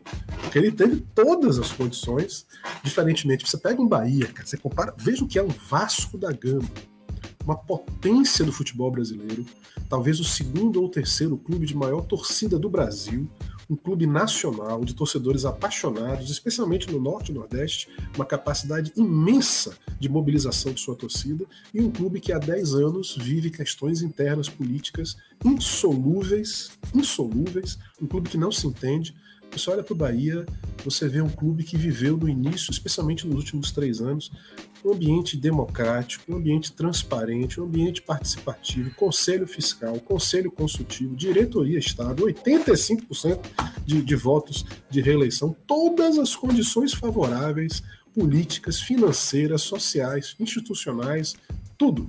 E o clube conseguiu tropeçar nas próprias pernas. Então, eu, eu vejo hoje é, posso estar falando uma grande bobagem, por exemplo, mas eu tenho visto hoje em grande parte da torcida uma resistência muito grande a esse tema do SAF. Quase que como se dissesse o seguinte: qualquer coisa que for proposta por essa diretoria, eu serei contra. eu acho que essa diretoria hoje tem. Ela, ela enfrenta hoje um nível de resistência muito grande dos, dos sócios adimplentes do Bahia, por conta de uma perda de prestígio, de credibilidade. E essa perda de credibilidade ela é um ativo dificílimo né, de você recuperar. Então, eu não acho que para o Bahia a SAF seja uma imposição. Eu acho que para alguns clubes, sim, ela será uma imposição. acho que para o Bahia ela é uma escolha, mas ela será uma escolha por uma janela de tempo se o modelo SAF for o modelo predominante do futebol brasileiro, e isso só a gente só vai saber nos próximos dois, três anos, times médios, eh, times com orçamentos médios, como é o caso do Bahia, especialmente se o Bahia não voltar à Série A esse ano, se ele se mantiver na Série B, o impacto financeiro disso será devastador para os planos de médio prazo do clube.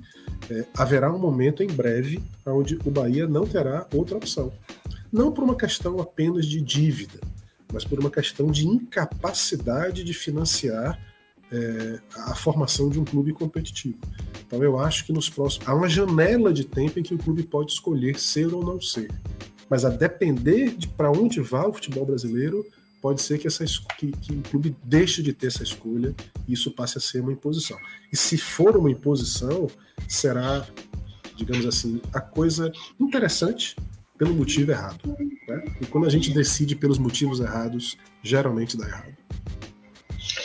E abordando também é, essa, essa parte financeira né, do, do Bahia, é, hoje saiu a, a, a, notícia que o clube vai voltar a ter público na Fonte Nova nos próximos jogos, né?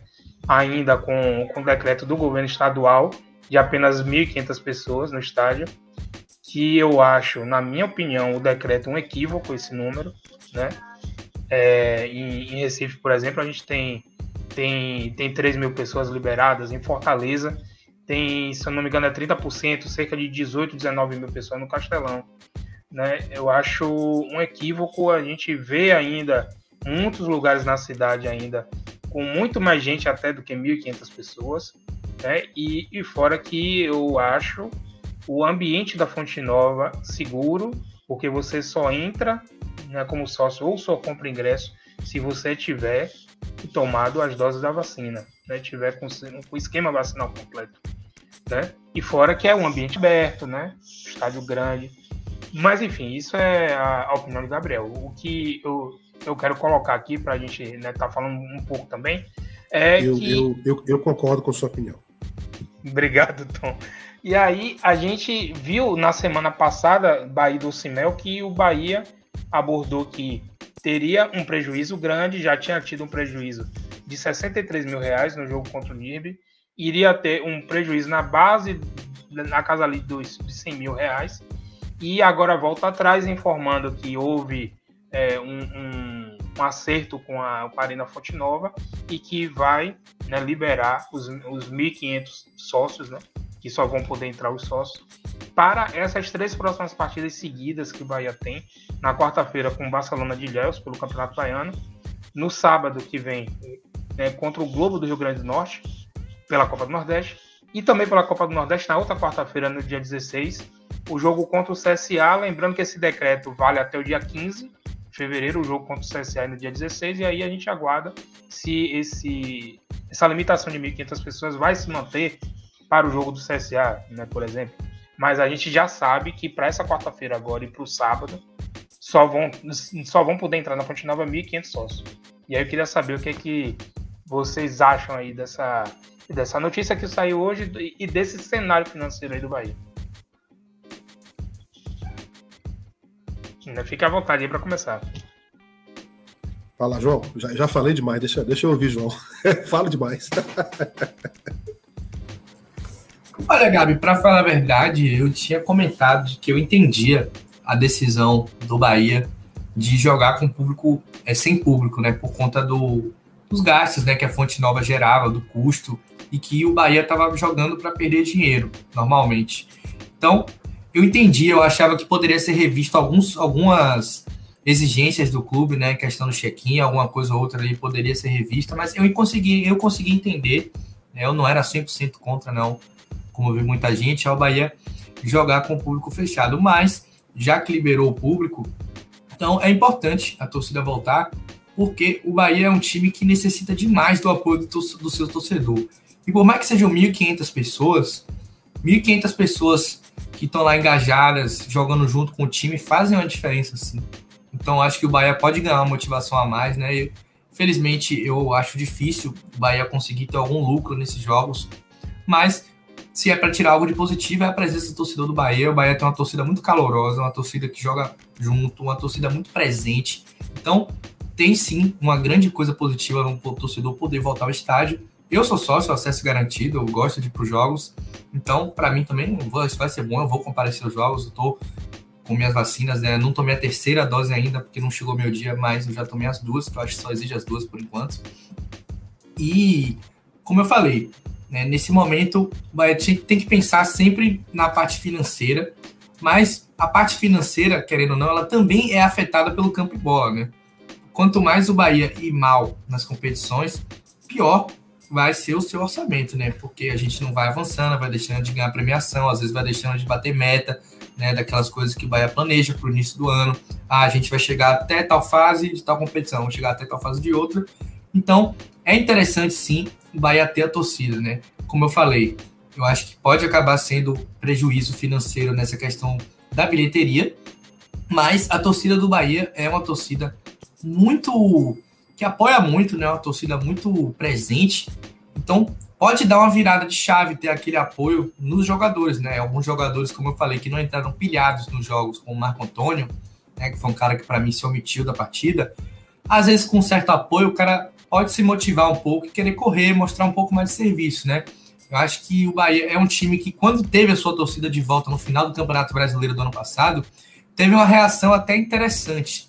E quando ele ia viajar para jogar fora, era um time que muitas vezes apresentava outra postura. Então, tem essa questão do lado negativo do dinheiro, mas eu acho que é positivo demais o retorno do torcedor, por menor que seja, né? 1.500 pessoas é muito pouco é pouquíssimas pessoas, né? Por isso que eu entendia de fato o Bahia jogar com público, sem público, mas o torcedor do Bahia, por ter esse perfil, né? Um torcedor muito fanático, eu acho que vai fazer uma diferença sim, pode dar uma motivada aí no time a tentar jogar pelo menos com um pouco mais de disposição, né? Porque qualidade a gente sabe que quem não tem não vai virar craque do nada. A gente já falou isso aqui. Treinamento vai ser aos poucos, né? O time tá se acertando ainda, Guto Ferreira tá tentando. Eu vejo muita gente que já é contra né, o técnico Guto Ferreira, eu respeito, quem não gosta do trabalho dele, eu acho que é um cara que pode levar o Bahia ao acesso, eu gostaria que ele ficasse para o Campeonato Brasileiro. Então, o coletivo vai se acertar aos poucos, mas essa parte da motivação, né? Como eu falei, um exemplo de. Para mim, Marco Antônio foi o cara que personificou isso, né? Teve outros jogadores, eu acho, que poderiam ter tido um pouco mais de atitude, mas para mim ele foi o ponto principal. Então, alguns jogadores com a motivação a mais podem apresentar um pouco mais de futebol. João, rapidinho, você acha. É, vamos ter três jogos em sequência na Fonte Nova, né? Com, com torcedores. Você acha que se o Bahia não ganhar os três jogos, empatar dois, perder um, empatar os três, perder os três. Você acha que Guto Ferreira cai? Não, eu não acho que cai não, Gabi. Eu acho que o, o acho que Guilherme Belintani ainda está pensando em dar reforços para ele depois para pensar em avaliar o trabalho. Eu acho que ele mesmo tem na cabeça de que o time não está completo, né? Tanto que ele contratou né, alguns jogadores jovens e que mal chegaram já foram embora. Felipe Torres, Tylon, é, teve mais um outro jogador que foi embora agora, ah, que ele já estava, na verdade, né, que era Jackson Douglas, ele não foi contratado, ele já estava no Bahia. Se eu não me engano, o Giovanni Tinga também, agora definitivamente deixou o Bahia, não tem tanto tempo. Então, Bahia está aí dispensando jogadores jovens para tentar aliviar a sua folha, já pensando em reforçar. Então, acho que o Bahia entende, né, eu acho que Belintani entende que Guto Ferreira não só está com um elenco fraco por enquanto, um elenco não vou nem dizer fraco, mas um elenco insuficiente ainda para a Série B, como eu acho que ele também pensa que Guto sente a falta de um cara para trabalhar ali como diretor de futebol para tentar ter essa interação com os caras e poder gerir melhor as ações do esporte, que Belitani já mostrou muitas vezes que não tem essa capacidade. Né? Então ele precisa de alguém com ele e um cara também para ajudar Guto ali na relação com os jogadores. Então eu acho que Belintani não está pensando em demitir Guto agora, pensando nesses três próximos jogos, não. Não acho. Eu acho que ele vai levar Guto aí, independente dos resultados, até pelo menos o Brasileirão. E aí, Tom, e você? Ah, eu concordo totalmente com vocês. Acho que a análise do João está corretíssima. A gente não pode correr o risco de, de, de, classificar as pessoas em categorias simplistas. Elas não são competentes, elas são incompetentes. Ao longo do tempo, você toma decisões boas e decisões ruins. E essa, essa atual gestão, a gestão de Belintani, especialmente no primeiro ano, ano e meio, foi marcada por, de uma maneira geral, decisões muito corretas. Deixou um legado muito importante em termos de planejamento, um bom planejamento estratégico, um bom orçamento, é, decisões de comunicação institucional, é, assim, orçamento, um orçamento realista. O Bahia chegou a um patamar financeiro que nunca teve antes. E, de fato, a partir de um determinado momento, as decisões no futebol foram tão ruins, tão ruins, que elas começaram a contaminar todo um conjunto de coisas boas que foram feitas pela equipe, do ponto de vista patrimonial, do ponto de vista financeiro, institucional. O futebol não funcionou, e isso, e ao não funcionar, isso contaminou todo um trabalho que poderia ter sido muito melhor, e nós poderíamos hoje estar num outro patamar né, um outro legado de time daquilo que o Bahia poderia ser e não foi por conta dos seus erros e das suas decisões erradas. A sensação que eu tenho, primeiro assim, eu acho bacana que o, que o clube tenha conseguido negociar com a Fonte Nova, com a Arena, a possibilidade, não sei em que, em que condições, mas a possibilidade que viabilize a ida do torcedor ao estádio, mesmo apenas 1.500 pessoas, mas isso não é um problema do Bahia, não é uma decisão do Bahia, o Bahia não tem gestão sobre isso.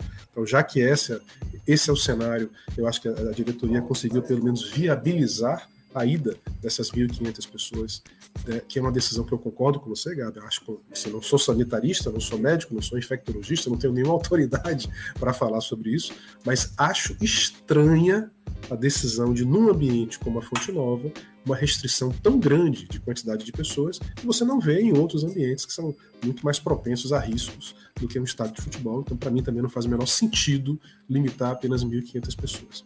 E a sensação que eu tenho, como o João colocou, é, é que esse início de ciclo de 2022, as decisões que vêm sendo tomadas em termos de montagem de elenco, enxugamento de custos, é, troca de peças por outras, ou busca né, por um time mais qualificado, a sensação que eu tenho, posso estar completamente errado, mas é de que tem sido tomadas decisões melhores do que foram tomadas no ano passado, nos anos passados. Pode ser que pelas circunstâncias da falta do dinheiro obrigue você a ser mais inteligente, a ser mais efetivo em algumas coisas.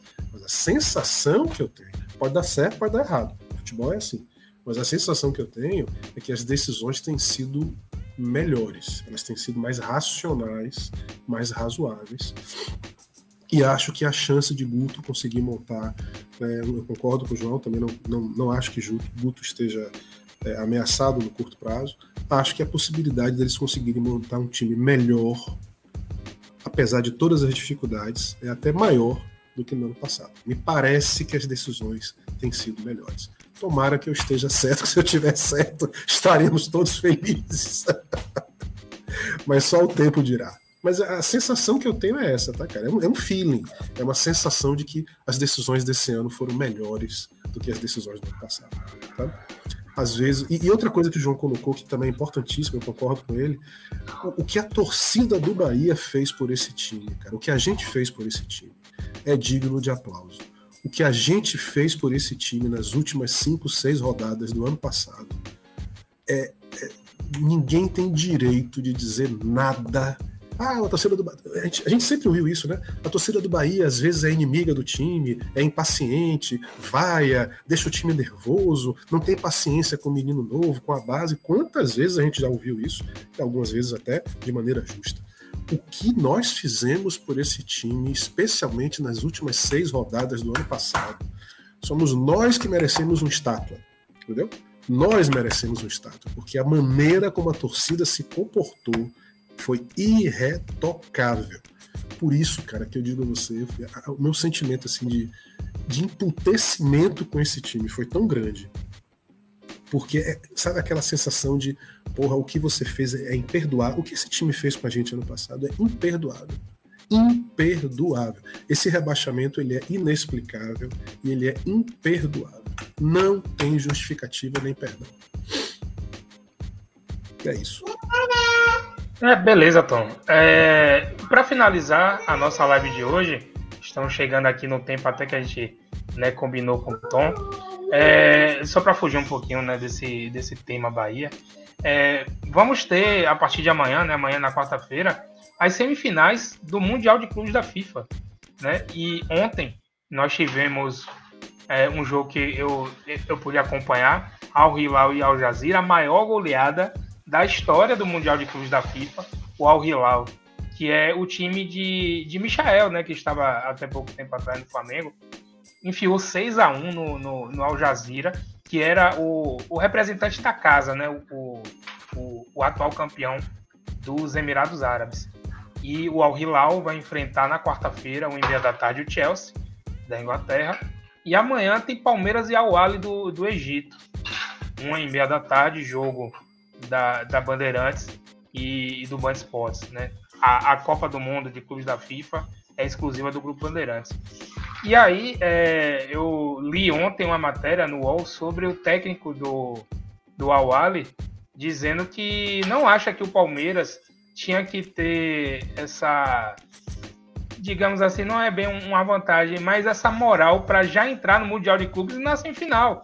O treinador do Awali falou: ah, mas no último Mundial nós vencemos ele, né? Apesar de ter sido nos pênaltis. Enfim, queria dar uma, uma moral até pro próprio time dele. Eu queria saber, palpite de vocês, o que vocês acham desse Mundial de Clubes agora que está rolando lá nos Emirados Árabes. Eu lembro a todos que é, os representantes da Europa nunca estiveram fora da final, né, em todas as edições desse Mundial da FIFA de 2005 para cá. E já com, aconteceram cinco oportunidades do campeão da Libertadores não, não chegar na final. Né, com o, o, o Internacional, do inesquecível Mazembe, o Atlético Mineiro de Ronaldinho Gaúcho e Companhia Limitada contra o Raja Casablanca do Marrocos. O, o, o, outro clube que foi eliminado foi o próprio Palmeiras no ano passado contra o Tigres do México, não chegou na final. E tiveram também o Atlético Nacional da Colômbia, que foi eliminado pelo Kashima Antlers do Japão em 2016. E em 2018 foi a vez do River Plate ser eliminado na semifinal, se eu não me engano, pro para um time árabe até, agora, agora me fugiu o nome, mas 2018 houve uma desclassificação do River Plate também. E nos últimos, o último, o último campeão da Libertadores a chegar à final foi o Flamengo, né, que ali com o Liverpool, né, tentou, mas não conseguiu, tomou 1 a 0. E aí eu quero saber de vocês, o que vocês estão achando desse Mundial de Clubes da FIFA E palpite se o Palmeiras chega na final, se o Palmeiras tem chance de ser campeão. E eu não vou nem perguntar se o Chelsea tem chance de ser campeão ou de chegar na final, porque em todas as edições o representante da Europa chegou na final. E aí, por favor, fique à vontade, para a gente estar tá finalizando aqui a live de hoje.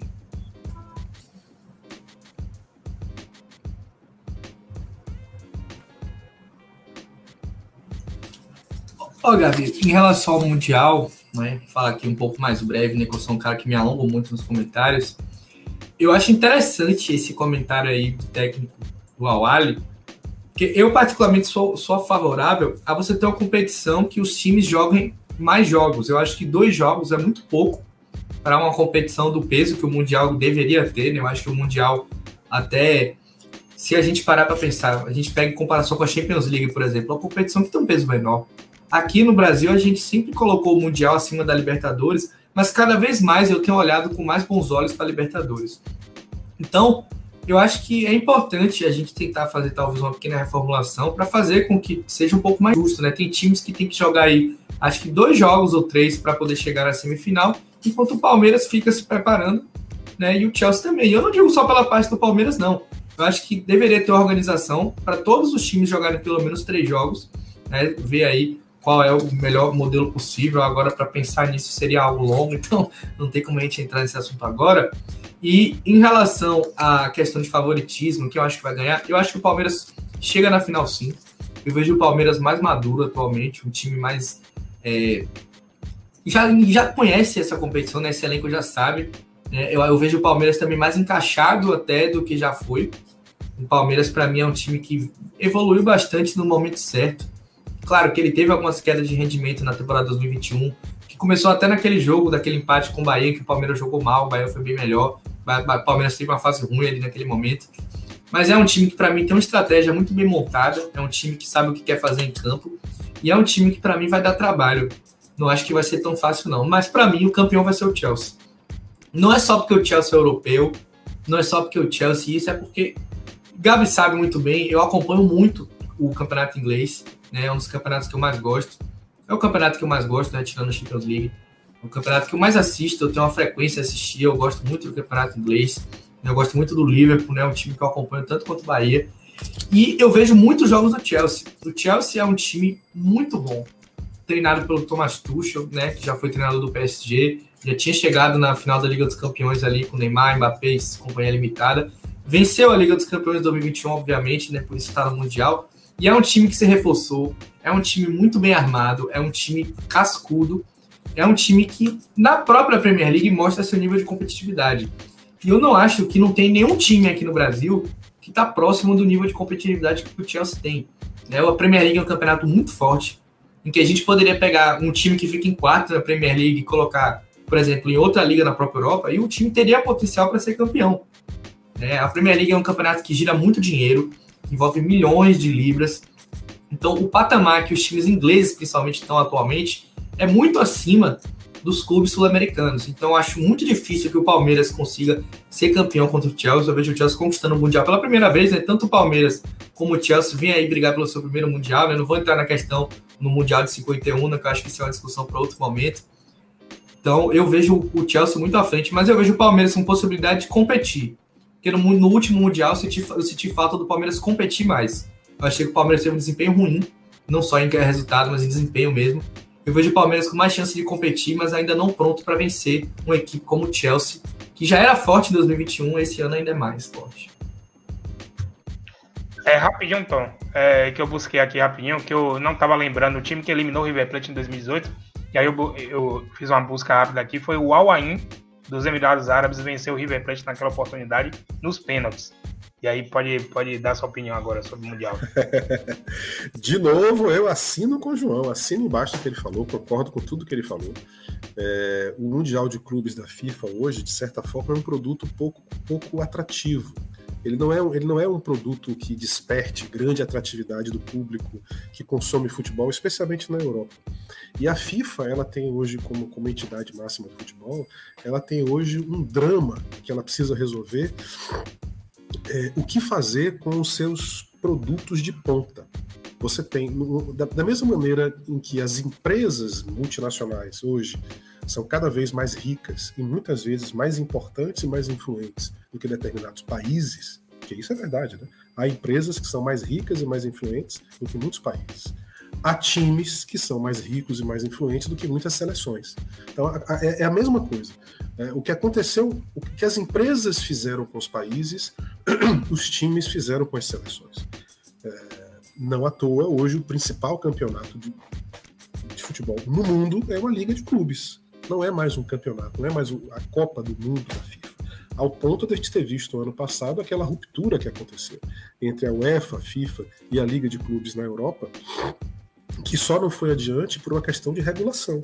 Na medida em que a FIFA e a UEFA têm é, a prerrogativa de serem as reguladoras desse mercado, não é possível que clubes possam fazer qualquer coisa que não tenha legitimidade né, dessas entidades é, institucionais. Então a FIFA tem um problema para resolver com, seu, com a sua Copa do Mundo, ela está fazendo esse ano, uma Copa do Mundo com 48 países, né, tentando abarcar a maior quantidade possível de, de influência política que ela possa ter, mas o que fazer com o seu produto de clubes, ela não sabe. De fato, eu concordo, eu acho que o Mundial de Clubes é um produto mal concebido, mal resolvido, cada vez menos atrativo, que perde cada vez menos prestígio e importância, e dinheiro, inclusive, né, para a Champions League, para a Liga dos Campeões. Então acho que o título hoje ele é muito menos representativo do que já foi alguns anos atrás, mas sem dúvida o Palmeiras hoje é um time mais competitivo. Então se existe algum time brasileiro que pode ser competitivo frente a um time, time europeu, é esse Palmeiras de Abel, ainda que exista uma distância imensa entre o futebol europeu e o futebol sul-americano. Eu acho que não Assim, qualquer pessoa que acompanha o, que, o futebol que acontece fora do Brasil, como o João colocou, especialmente o futebol da Premier League, que é um bicho à parte, né? Premier League existe o futebol europeu, existe a Premier League. A Premier League é outra coisa. Ele consegue estar num patamar ainda acima do que é a média de futebol europeu, porque existem campeonatos europeus que são terríveis. O campeonato francês mesmo é terrível. É um campeonato muito, muito pouco competitivo. Tem dinheiro, mas os clubes são muito pouco competitivos. Diferentemente do campeonato inglês, que esse sim é um, um produto muito competitivo. Então eu concordo. Acho que o Chelsea tem o Chelsea tem todas as condições para vencer, mas o Palmeiras também tem todas as condições para tornar isso mais difícil, ou até mesmo, quem sabe, né, para vencer um campeonato cada vez menos importante. E lá se vão nove anos da última vez que um clube brasileiro conquistou o Mundial de Clubes. A última vez foi com o Corinthians, em 2012, contra o próprio Chelsea. Contra o Chelsea. E... É. é. pois o é. Corinthians agora... de Tite, se não me engano, né? Corinthians de Tite, né? Corinthians de Tite, exatamente. E é, o Palmeiras, o, o, rival do Corinthians, é, muito provavelmente, né, concordo com vocês dois, a final vai ser Palmeiras e Chelsea. E o rival do Corinthians agora vai tentar a sorte contra é, o Chelsea. A moral ao Ali, acho que acho que não vai dar para você não. Acho que eu posso falar que no sábado, no início da tarde, a gente vai estar tá assistindo aí Palmeiras e Chelsea. É, é como Beleza? o colocou, né? O Palmeiras é um time competitivo porque ele é um time consistente. Abel conseguiu fazer do time do Palmeiras um time consistente, uma coisa raríssima de você ver no Brasil, um time que tem identidade de jogo. É engraçado a gente falar isso, né? Você, ah, o time do Bahia tem identidade, o São Paulo já teve. É muito raro você encontrar hoje em dia um time que tem identidade. Daí a importância de você ter um bom diretor de futebol. É esse cara que cria a identidade de jogo de um, clube. É esse cara que cria, que fortalece esse DNA. São essas decisões de um bom diretor, uma boa direção de futebol, cria identidade. E o Palmeiras tem isso claramente. Beleza, Tom. É, né, considerações finais, eu, eu quero agradecer demais a participação de Tom aqui. É, nas chamadas que a gente fez lá no Twitter, a gente é, né, classificou Tom, Tom como o comentarista classe A. E, e é, é a minha opinião. Eu acho o Tom um, um, um outro nível né, para estar tá falando abordando todo, tudo que. Não, não diga isso. Tá não faça isso. Do, do, futebol. Não faça isso. Não faça isso. Não diga isso. Não. Aceite, aceite o, o, o breve elogio aqui deste apresentador que vos fala. E eu quero agradecer demais a participação, Tom. Muito obrigado aqui por estar aqui com a gente hoje.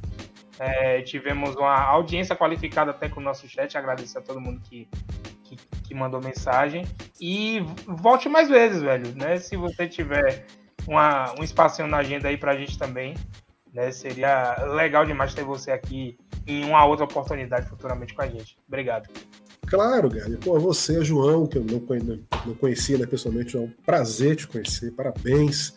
É, muito obrigado pelo, pelo carinho de vocês comigo, por me receberem aqui, pelos seus comentários que me deixam sem graça.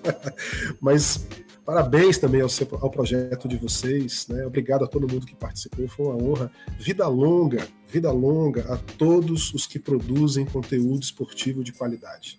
Vida longa a quem procura fazer né, um projeto consistente, bem feito, correto, honesto, como é o Futebol SA, como é o seu, como é o de vocês, como é a live. Então, vida longa a todos os que amam o futebol. Muito obrigado. E nós aqui da live, é, nós pegamos muito do Futebol SA, que é um dos programas que nos inspiram muito a estar tá fazendo aqui a live Muito Esporte Debate. João, boa noite, meu velho. Até a próxima segunda-feira. Queria que você fizesse as suas considerações finais da live de hoje. É só agradecer mesmo, Gabi, o pessoal que acompanhou aqui. Agradecer também, claro, a Tom. Foi uma honra, Tom, você ter aqui com a gente. Assim como o Gabi falou, também concordo. Você é um comentarista classe A, um cara que entende muito, não só do campo e bola, como do extracampo, questão de SA, todas essas coisas de gestão. Gostei muito dos seus comentários, concordei com grande parte. E queria agradecer aí para todo mundo que participou aqui com comentário, com like. Peço para vocês se inscreverem aqui no nosso canal, deixar o likezinho aqui. Então, muito obrigado aí para todo mundo que estava aí com a gente e até a próxima segunda. Valeu, galera. Tamo junto. Valeu. Deixa eu só, deixa eu só colocar aqui, é, né, Fábio mais Leandro Fernandes colocaram algumas mensagens aqui no chat. É, né, Fábio né, pede o contato de Leandro. Pra, a gente tá falando de SAF lá no canal do Super Bahia, que eu peço que vocês acessem, além da live Mundo Esporte Debate, além do Futebol SA, acessem também lá Super Bahia, aqui, no, aqui na plataforma, no YouTube, e também o Conexão Tricolaço de Miranda, são dois canais produtores de conteúdo também, com uma turma muito boa, uma turma que acompanha demais eles também, e a gente sempre faz essa parceria aqui entre convidados e, e os canais né, que falam de futebol, e nós que estamos aqui da Bahia, né, de Salvador. Beleza? Voltamos na próxima segunda-feira, no mesmo horário. Aliás, na próxima segunda-feira vamos começar um pouco mais cedo, às 18h30, porque vamos receber um convidado muito especial, que é Manuel Nascimento Pititinga, da Rádio Transamérica, grande setorista aí do Esporte Clube Bahia. Vamos receber Pit aqui Nossa. na próxima segunda-feira, dia 14, às 18h30. Beleza? Forte abraço a todos, fiquem com Deus nos ouçam no Spotify e lá no Google Podcasts. E ficou massa a trilhazinha sonora que a gente colocou, ficou muito gostoso de ouvir. E eu recomendo a todos também. Valeu? Obrigado, tchau, tchau. Boa noite, Valeu. até o dia 14, segunda-feira. Valeu!